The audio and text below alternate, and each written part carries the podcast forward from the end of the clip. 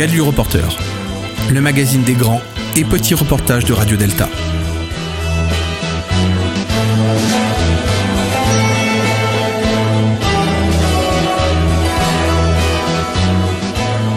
Nous sommes le samedi 28 septembre 2019 et c'est aujourd'hui l'opération Temple ouvert au siège de la Grande Loge féminine de France.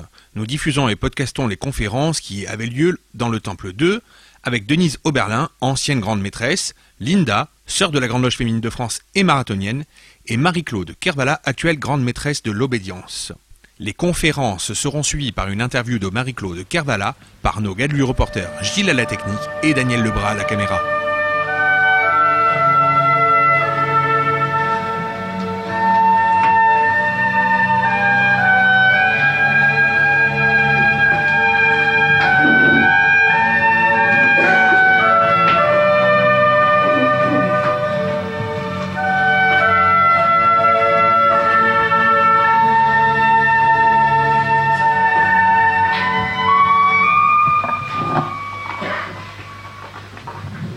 Madame la grande maîtresse, Madame la présidente, mes sœurs et mes frères. La voie initiatique.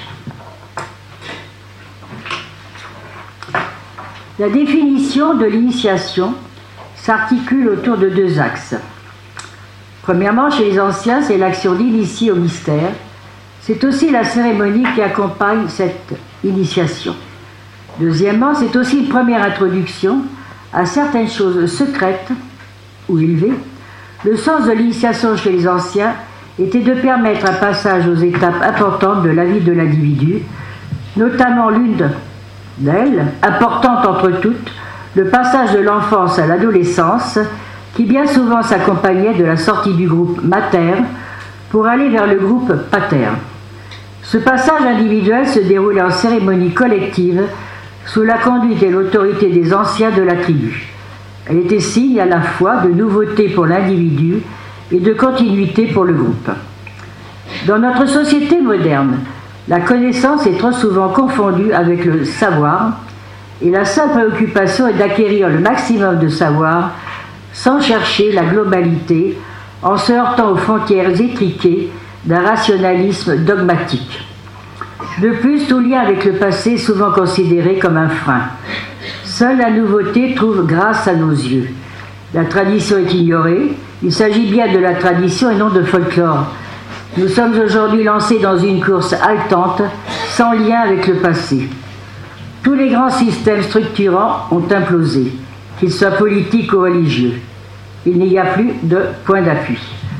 Ne répète-t-on pas à l'envie que nous vivons une crise des valeurs, que nous souffrons d'une absence de sens c'est probablement vrai, et c'est pourquoi la voie initiatique est peut-être aujourd'hui la seule voie capable d'apporter des réponses.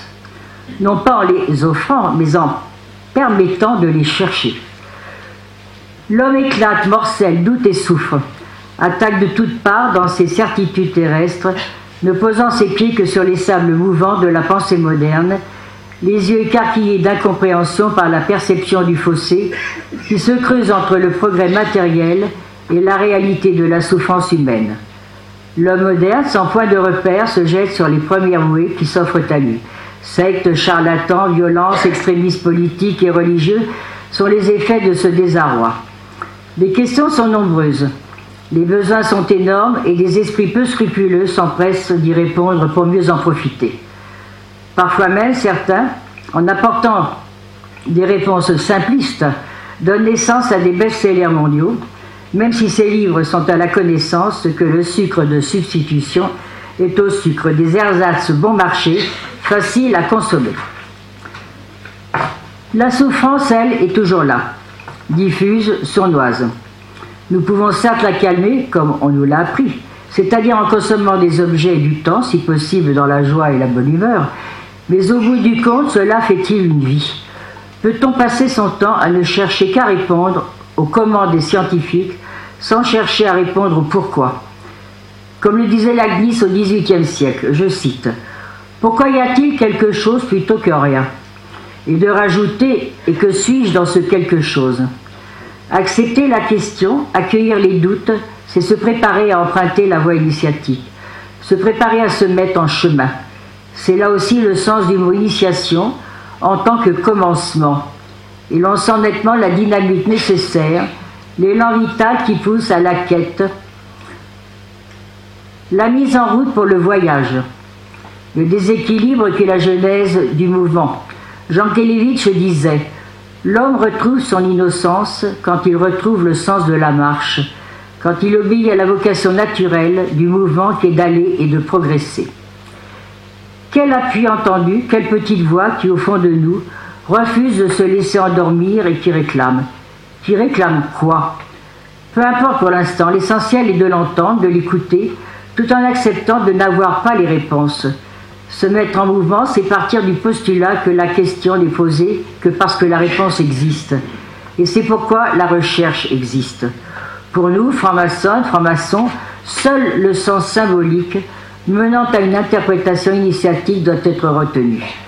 Comme l'a dit Henri de Guest, qui fut grand maître de la Grande Loge de France, une partie de l'absolu est objet de connaissance par l'homme sous forme d'un logos, d'une parole.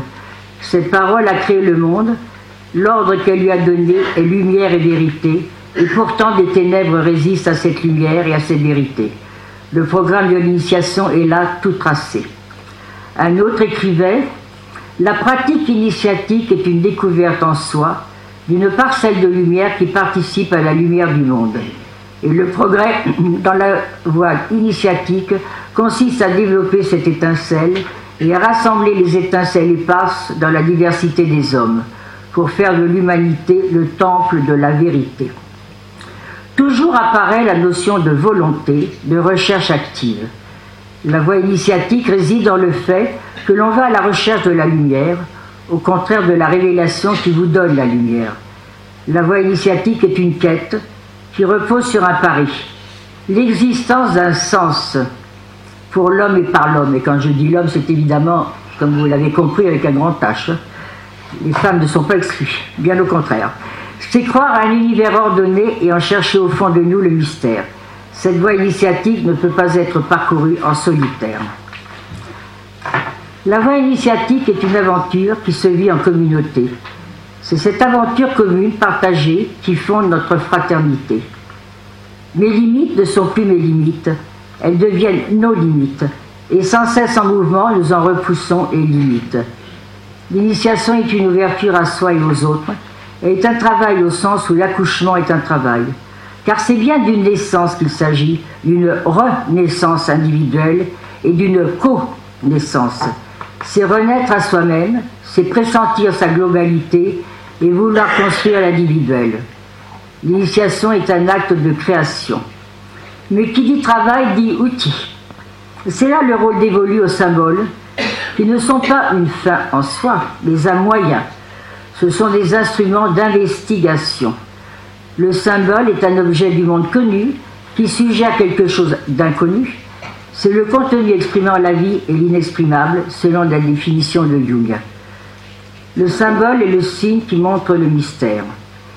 Jean Moore le définit en disant Le symbole est au sens initiatique le moyen technique d'analyser le réel il, est en, il en est donc non seulement la formule, mais la représentation.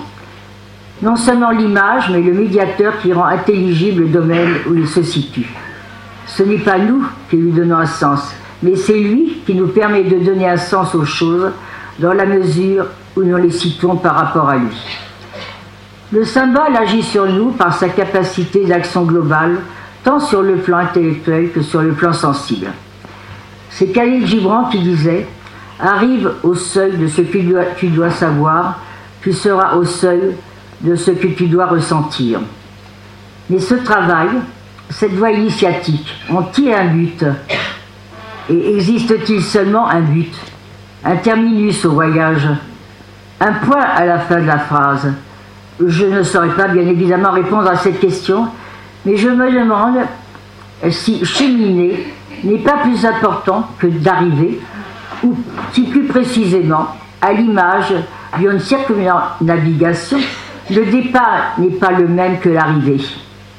C'est encore Gibran qui disait Je suis voyageur et navigateur, et tous les jours je découvre un nouveau continent dans les profondeurs de mon âme.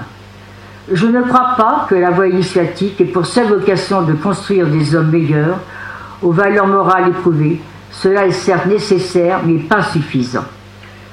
La voie initiatique est un chemin vers le sacré, vers une autre dimension, vers une globalité cosmique.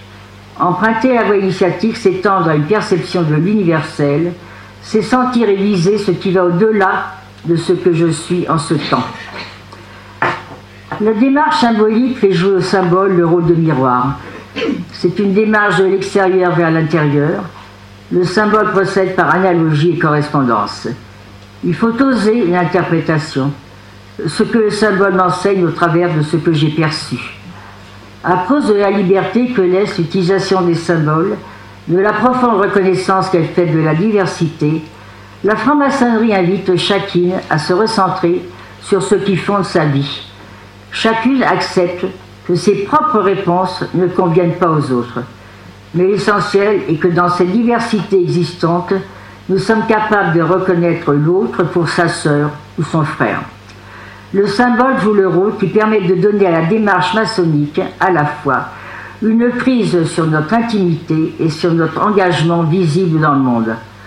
On découvre aussi la formidable possibilité que nous donne l'utilisation des symboles. La maçonnerie est une ascèse qui doit mener à la connaissance. C'est une quête, une recherche vouée à structurer sa réalité intérieure, une démarche de perfection ici et maintenant. Les symboles doivent être pris pour ce qu'ils sont, ils permettent de réunir ce qui n'était pas, et dans ce lieu privilégié qu'est la maçonnerie, nous pourrions dire Si tu diffères de moi, ma sœur, mon frère, loin de me léser, tu m'enrichis. On peut inventer une autre façon d'être femme, à partir de tous les éléments symboliques dont nous disposons dans le temple.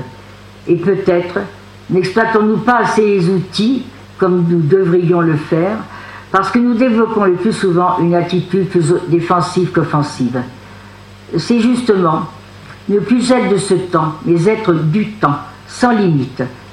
C'est être homme en humanité. C'est le lève-toi et marche qui exprime la volonté, le mouvement de la verticalité. Je ne suis pas ce que je suis, je suis ce que je deviens. Tendre à l'universel, au tous, c'est ne plus regarder la vie comme un torrent qui passe, mais être à la fois et l'eau et le regard, l'outil et la matière. L'apprenti est comme l'enfant. Avant de s'ouvrir au monde, de prendre son essor, il affirme son existence par le je. Il est dans le monde de l'avoir et quoi de plus normal? Il cherche sa place dans le monde qui l'entoure au moyen de ses sens. Sa progression va l'amener à donner du sens à sa vie pour franchir les passages successifs qui vont l'amener de l'avoir à l'être. La voie initiatique n'est pas celle de tous. Elle est choix. La vie que certains considèrent comme normale et l'écoute passive des égaux, les discours sociétaux et politiques sont une longue litanie de moi-je. Le franc-maçon, la franc-maçonne, au milieu de sa vie, regarde son passé, mais élève ses yeux vers son avenir. Cet avenir se trouve dans son cœur. Il découvre l'intelligence du cœur qui dépasse sa raison, conscient que son humanité ne lui permet pas de résoudre tous les mystères de la vie, il a besoin de faire grossir son âme pour atteindre les portes de la spiritualité. La voie de la franc-maçonne, du franc-maçon est espérance. On sait qu'il y aura des barrières à franchir pour passer du je haïssable de Pascal ou le je honni de Montaigne pour vivre le je pense donc je suis de Descartes. Complété par Kant qui voit dans le je une unité de conscience qui place l'homme au-dessus de l'animal avec sa faculté de penser. Prendre conscience, étape intermédiaire pour lever le voile des apparences et conquérir son harmonie spirituelle, résonance de son cœur, voie vers le nous. Apprendre à joindre l'esprit et la raison. Le franc-maçon a librement choisi d'écouter son cœur, de se libérer de ses certitudes propres et de celles qui lui sont imposées de sortir de l'accablement quotidien, des dépressions ambiantes, de la peur de soi et de celle des autres, des inéluctables qui annihilent sa volonté. Partir à la reconquête de sa jeunesse, pas comme une nostalgie physique, mais rechercher son cœur pur. Il ne s'agit pas de bannir son je, mais de l'accepter et de le faire bouger vers le nous. soumettre avec rigueur son jeu à son tribunal intérieur, rectifier sans cesse avec son équerre et ouvrir son compas. La société s'individualise autour du jeu qui peine à se modifier. L'alchimie est en panne. Il est urgent de réenchanter le jeu vers le nous. Est-ce un rêve que me disait Aragon Il est permis de rêver, il est recommandé de rêver. C'est à moi, à toi, à nous de reconstruire le rêve d'un monde meilleur. La voie de la franc-maçonnerie avec le ciment de la fraternité est une méthode pour faire vivre le nous. Ainsi, la voie initiatique emprunte au grand récit mythique de l'humanité, y compris au récit biblique, d'autres emprunts, évoquent les faits saillants de l'humanité. Au-delà de ses supports, elle est universelle et intemporelle. L'initiation fait partie intégrante d'une méthode de transmission, non pas tant de la connaissance elle-même que d'un moyen de s'en approcher graduellement. Le chemin est parfois ardu, il requiert détermination et persévérance, mais l'effort est amplement gratifiant.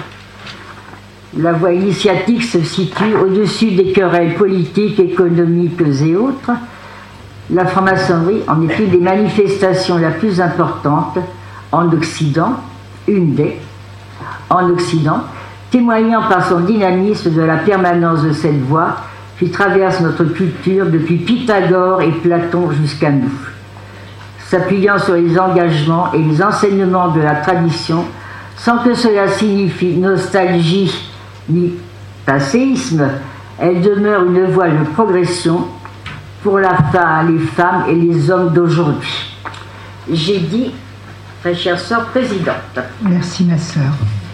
Comme j'imagine que c'est toujours compliqué de prendre la parole pour la première fois, je vais moi commencer par poser une question à notre sœur Denise. Ça va vous permettre peut-être de préparer vos questions. Ma très chère sœur Denise, dans votre travail, vous avez beaucoup fait la différence entre le je et, et le nous. On peut faire vivre le nous. Et vous, concrètement, comment avez-vous fait vivre ce nous? La question. Je pense que le fait de vivre la maçonnerie nous permet dès le début, puisque tout le monde le sait ou pas, mais en tout cas quand on commence on est apprenti et on vit une période de silence où on apprend l'écoute,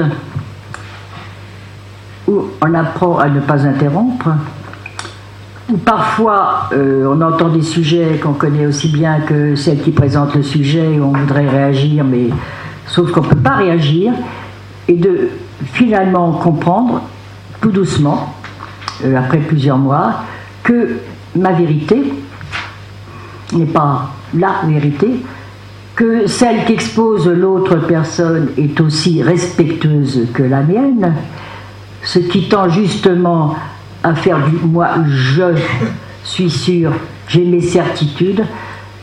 Il ne s'agit pas de débranler toutes ces certitudes, c'est pas ça, mais de se remettre parfois un petit peu en question, c'est pas toujours euh, très simple et très facile, hein, mais de se dire après tout, on peut en débattre, et c'est justement le propos de la maçonnerie aussi, d'écouter l'autre et de se dire après tout, euh, bah, ce qu'il dit, euh, ce qu'elle dit euh, est aussi, et ça me, donne à réfléchir.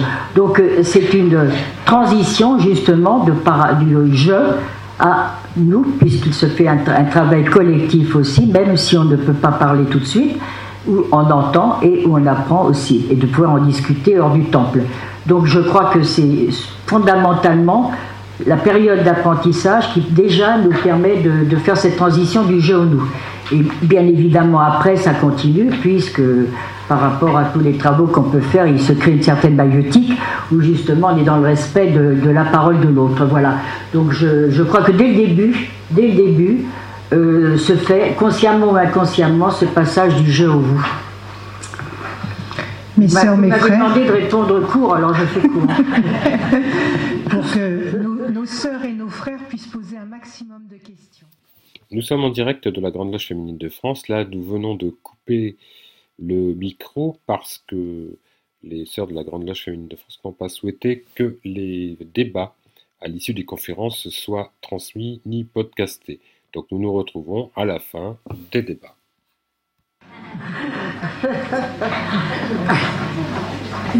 Merci ma sœur Denise pour ce, votre planche.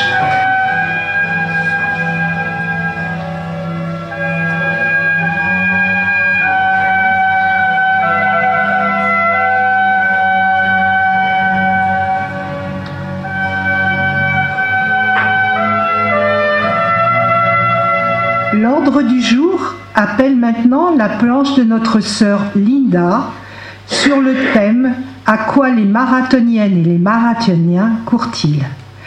Sœur maîtresse des cérémonies, après quoi Sœur maîtresse des cérémonies, veuillez accompagner notre sœur Linda au plateau de la sœur oratrice pour qu'elle puisse nous présenter son travail.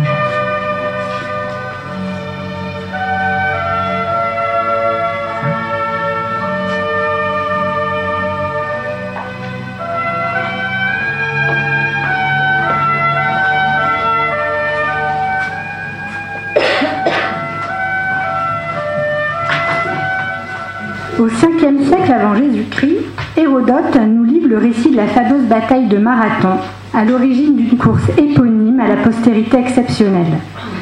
De quoi le marathon est-il le nom aujourd'hui? D'une société omnibulée par le culte de soi et la performance, de la vacuité de l'effort et de la souffrance, ou encore d'une philosophie de vie traversant les siècles, immuable malgré la transformation de nos sociétés? Après quoi les marathoniens courent-ils vraiment? Et si finalement, au fond, ils couraient après la même chose que les francs-maçons? Tirés par les cheveux?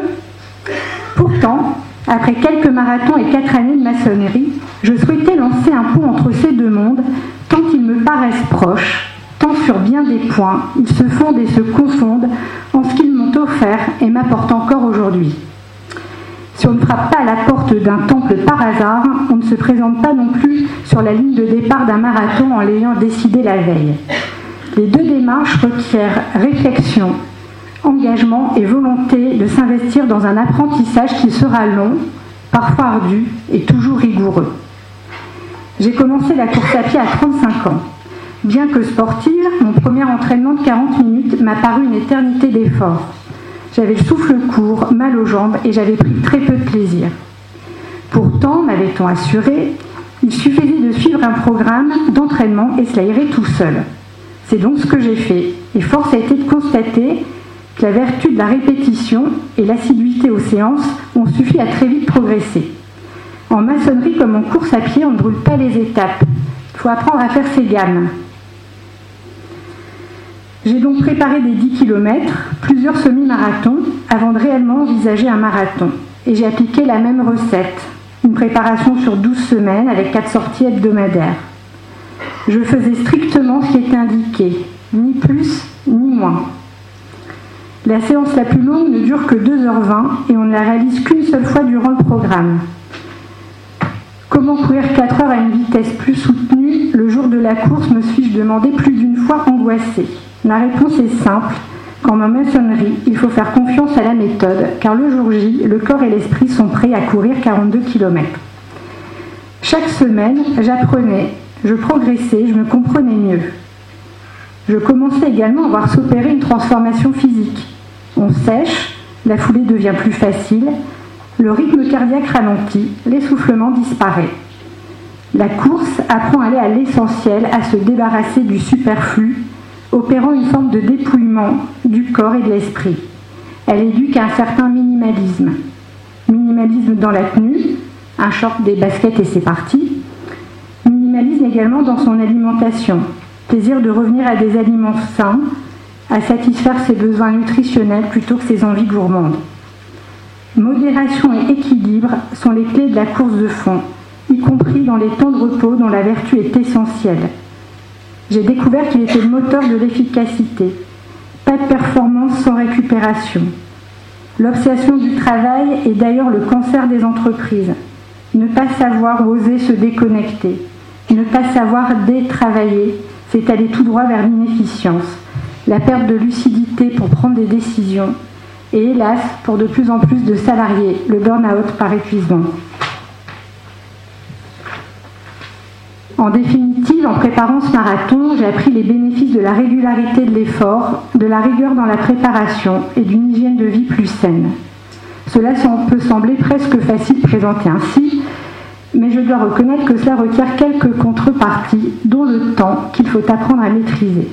S'entraîner quatre fois par semaine oblige à organiser de façon optimale chaque journée entre travail, entraînement, repos, vie sociale et sphère personnelle.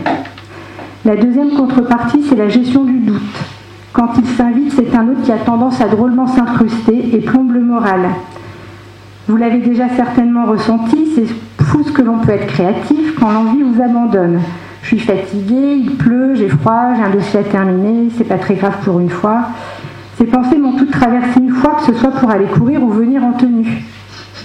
Pourtant, je n'ai jamais regretté une seule fois d'avoir enfilé mes baskets ou ma robe. Chaque fois, je suis revenue déstressée, revigorée, toujours plus déterminée dans la démarche que j'avais choisi d'embrasser. Le doute peut aussi subvenir sur le sens de l'action. Pourquoi m'imposer toutes ces contraintes Qu'ai-je donc à prouver En course de fond, ce doute s'installe souvent au beau milieu de la préparation, quand le corps éprouve la lassitude d'avaler 40 km par semaine et quand l'esprit culpabilise d'être moins présent à la maison. On le ressentira aussi en maçonnerie, après une tenue où on aura ressenti quelques tensions, où l'on n'aura pas osé prendre la parole. Pourtant, j'ai la conviction que sans ce doute, on ne s'éprouve pas. On ne teste pas sa capacité à aller chercher en soi le levier pour surmonter et dépasser ces difficultés qui font partie de l'aventure. Grâce à ces expériences, je sais maintenant qu'on finit toujours par se découvrir plus forte, plus résistante qu'on ne l'imagine. Le marathon, c'est, vous l'avez compris, une histoire de motivation et de persévérance.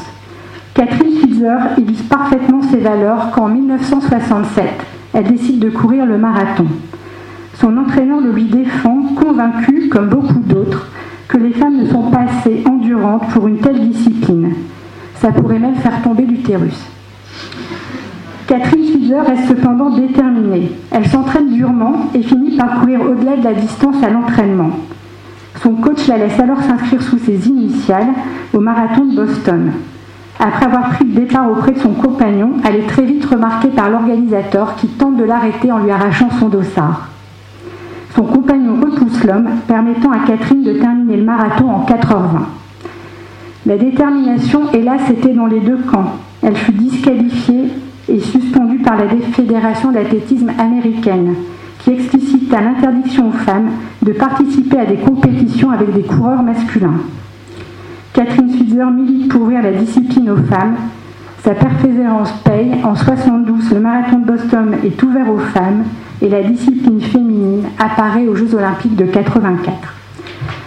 Détermination et courage sont donc de formidables vecteurs de confiance pour réussir ces projets.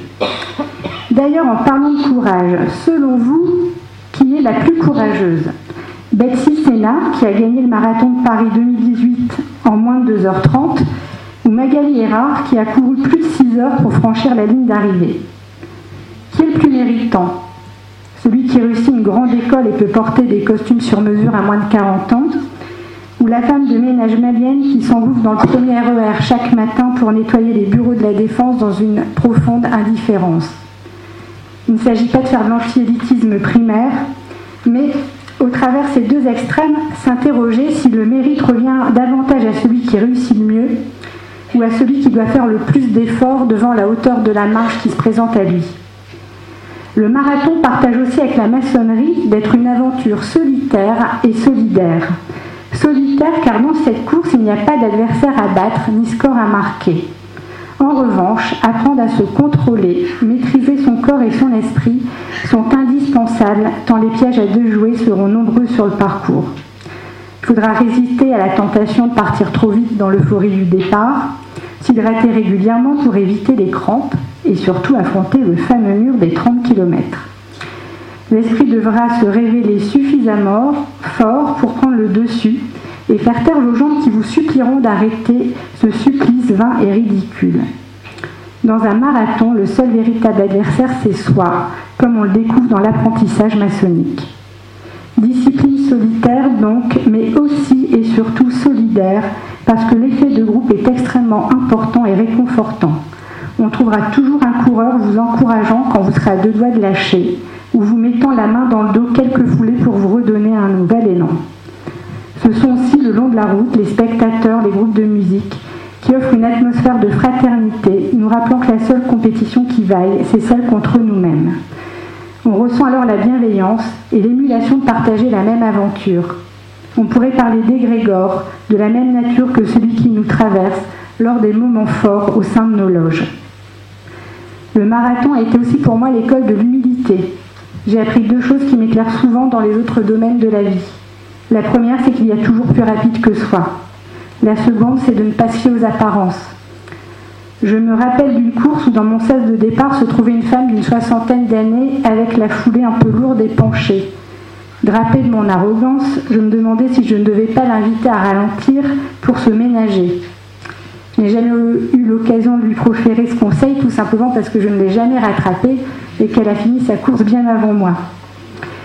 Humilité, rigueur, assiduité, détermination, régularité, démarche individuelle et collective, ce sont des valeurs que je retrouve pleinement au sein de nos ateliers.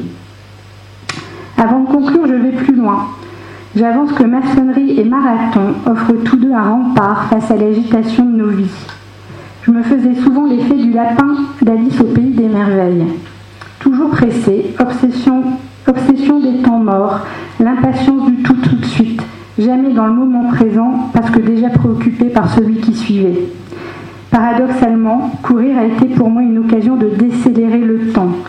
Au rythme lent de sa foulée, on s'offre une parenthèse précieuse de silence, d'observation et d'écoute de ce qui nous entoure, une occasion de porter attention aux détails qu'on ignore la plupart du temps. Quant au cours au-delà d'une heure, le corps produit certaines hormones qui procurent une sensation de bien-être. On entre dans un état quasi hypnotique de lâcher prise, libérant l'esprit, nous rendant bien plus créatifs qu'assis devant son bureau. Combien de fois suis-je parti courir des nuages gris de problèmes au-dessus de la tête? Après une journée de travail, à chaque fois tout finit par se démêler en trottinant.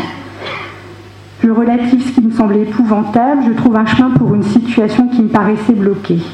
La course à pied m'a appris à devenir plus tortue que lièvre, à ne pas confondre vitesse et précipitation. Ce ne sont pas des qualités à la mode, sans doute, mais je suis convaincue qu'elles sont bien plus puissantes que les injonctions d'aller toujours plus vite qui nous assaillent aujourd'hui. Haruki Murakami écrivait Je cours donc je suis. Courir m'a enseigné une forme d'assesse corporelle et d'équilibre spirituel pour essayer de m'approcher d'une sagesse personnelle.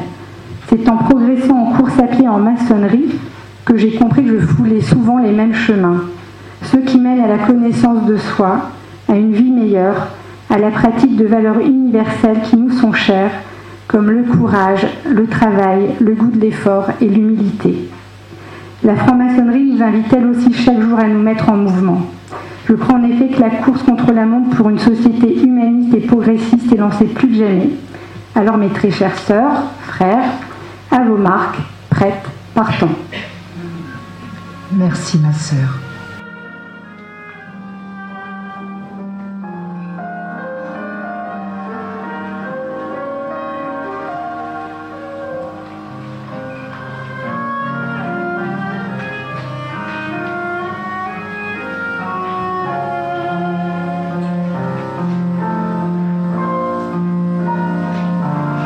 Bonjour Marie-Claude Carvala. Bonjour. Euh, nous sommes euh, à la Grande Loge Féminine de France pour euh, un événement qui s'appelle les euh, Temples ouverts, les journées Temples ouverts. C'est une, une opération qui existe depuis, je crois, 4 ans, qui, qui s'est pérennisée d'année en année. Quelle est l'histoire de ces journées en fait et êtes-vous satisfaite du cru de 2019 Bah, L'histoire de ces journées, c'est l'initiative de sœurs du Congrès de Paris qui ont décidé de, proposer à des profanes de venir vivre le temps d'une après-midi euh, une tenue en loge. Alors bien sûr une tenue adaptée puisque ce n'est pas une tenue avec le rituel habituel, mais euh, nous nous travaillons néanmoins comme en loge, c'est-à-dire qu'il y a un rituel pour l'arrivée des officières. Ensuite, euh, des planches sont lues, des questions sont posées par les spectateurs, une synthèse en est faite. Voilà, donc euh, c'est un moyen que ces sœurs euh, ont proposé et proposent à des profanes pour venir découvrir la maçonnerie et avoir comme ça des informations et un vécu qu'elles n'auraient pas autrement. Alors, comment vous du cru 2019 à chaud et avant le pot de l'amitié? Alors, je crois que le cru 2019, comme les autres crus, est un cru qui est particulièrement intéressant. Nous avons vu combien les débats ont été vivants. Euh, les membres, euh, enfin les profanes qui sont venus assister à nos travaux ont posé des questions, euh, tout comme l'auraient fait nos sœurs et nos frères en loge. nos temples étaient complets. Et je crois que par là même, nous voyons que c'est une belle réussite. Il y avait trois temples, ils étaient tous les trois pleins en fait. Euh, euh, question. J'ai vu qu'il y avait beaucoup de visages jeunes, euh, beaucoup de jeunes en fait dans, le temple où nous nous trouvons, le temple numéro 2 là.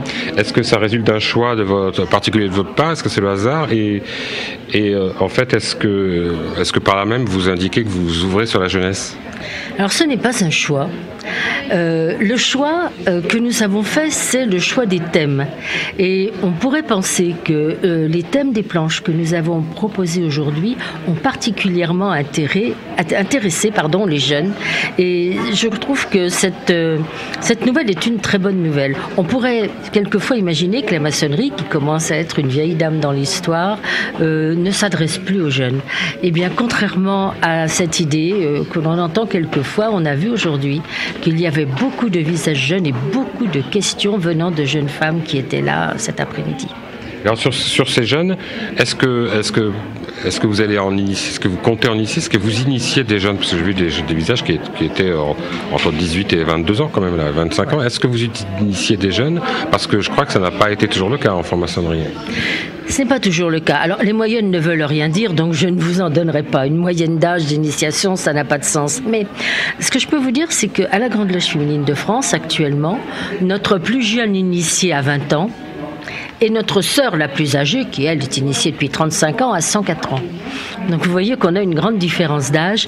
Euh, les jeunes, euh, ce n'est pas un choix, mais c'est une heureuse surprise. Je pense que nous avons dans la société que nous vivons actuellement euh, des questionnements, des interrogations, notamment des jeunes, qui de plus en plus s'intéressent à des questions vraiment prégnantes. Je pense notamment au climat, euh, à l'évolution euh, des droits des femmes, etc. et la maçonnerie peut certainement leur apporter un certain nombre de d'aide pour avancer sur ce chemin. Donc euh, c'est très bien. Alors nous espérons bien sûr que parmi celles qui sont venues aujourd'hui, euh, certaines seront intéressées et demanderont à être initiées. Néanmoins, moi je suis personnellement persuadée que euh, rentrer en maçonnerie, c'est pas une décision d'impulsion. Et les jeunes qui sont venus aujourd'hui prendront peut-être un petit peu de temps pour réfléchir à cette démarche, pour euh, s'informer un peu plus et puis pour faire la demande en toute connaissance de cause. Voilà. Et puis ils pourront écouter Radio Delta en plus. Oh oui, bien sûr. Alors en quelques mots et en quelques chiffres, peut-être, euh, euh, qu'est-ce que la Grande Loge féminine de France au sein du paysage maçonnique français, qui était riche et divers, et, et, au sein de notre beau pays de France alors au sein de notre beau pays de France, la Grande Loge féminine de France est la première obédience féminine avec 14 000 sœurs, un peu plus maintenant. C'est par ailleurs la, première obédience au niveau mondial. Je crois que c'est à noter parce que, euh, contrairement à ce qu'on pourrait penser, la, maçonnerie féminine est très présente en France. Hein. Nous sommes, et de loin, au niveau des, des autres pays, la première obédience. Euh, nous avons 460 euh, loges environ, hein, qui sont situées soit dans l'Hexagone, soit hors Hexagone, et dans un certain nombre de pays étrangers. et nous avons contribué à créer bon nombre nombre d'obédiences maintenant, euh, plus d'une dizaine, et d'autres sont encore en projet. Alors, on va finir par, par, le meilleur. Hein. Marie-Claude Carvala, vous êtes grande maîtresse de la Grande Loge féminine de France. Vous avez été élue en juin 2018, si, je, si mes renseignements auprès, auprès de jlturbé.net sont bons. Mhm. Euh, vous êtes riche de 40 années d'initiation maçonnique. Eh oui, cette année, 40 ans, oui. Voilà. Alors, qui êtes-vous, Marie-Claude Carvala Alors, euh, ben, vous avez presque tout dit, puisque le reste a sans doute moins d'importance, mais donc je suis maçonne depuis 40 ans. J'ai été initiée et je suis toujours membre euh, d'une loge de province à Nevers, une loge qui s'appelle La Tolérance, dans laquelle je suis rentrée quand j'avais euh, moins de 30 ans et de laquelle je suis toujours membre. Voilà, alors j'ai fait, comme tout le monde, un parcours professionnel, mais je ne pense pas que ce soit vraiment l'objet de, de votre questionnement. Disons ministère de l'Agriculture et activités syndicales, euh, caisse de retraite, euh, enfin présidence de caisse de retraite, etc. Et puis euh, un premier conseil fédéral en 2013 avec un certain nombre de responsabilités qui m'ont donné l'envie ou l'idée de me présenter ensuite à la grande maîtrise. Voilà, je suis donc à un an et demi maintenant de, fonction et heureuse d'avoir cette mission. Alors justement, quel est votre projet du coup pour ces trois ans qui, sont, commencent à être bien entamés maintenant? Parce que je crois que quand on est élu grande maîtresse, c'est pour apporter un, donc nouveau visage, un nouveau projet pour aller de l'avant. Oui, enfin, euh, bien que euh, lorsque je me suis présentée à la grande maîtrise, euh, j'ai tenu à dire que pour moi, accéder à la grande maîtrise, c'était pas une rupture avec ce qui était fait auparavant. C'était au contraire s'inscrire dans une continuité qui fait que notre obédience est ce qu'elle est aujourd'hui et surtout continuer un certain nombre de projets en cours.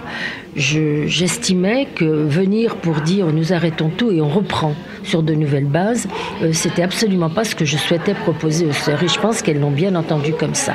Donc cette année euh, et, l'année prochaine, bon la première année étant peut-être plus euh, une année d'études et, et, de réflexion, nous allons toujours continuer à travailler sur les perspectives et prospectives de l'obédience, à la fois sur un plan interne, nous avons évidemment beaucoup de choses à, à moderniser, à réorganiser dans l'obédience et également sur un plan externe en faisant que des événements comme ceux que nous faisons aujourd'hui euh, se multiplient, que nous allions vers l'extérieur, que nous puissions permettre à de plus en plus de femmes et de jeunes femmes notamment de venir nous rejoindre.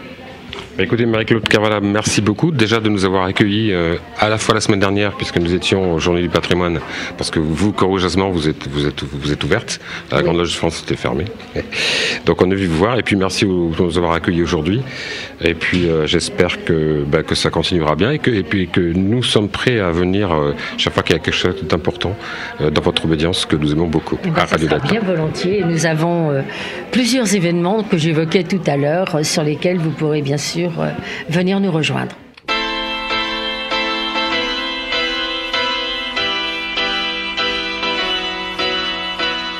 Gadu Reporter, le magazine des grands et petits reportages de Radio Delta.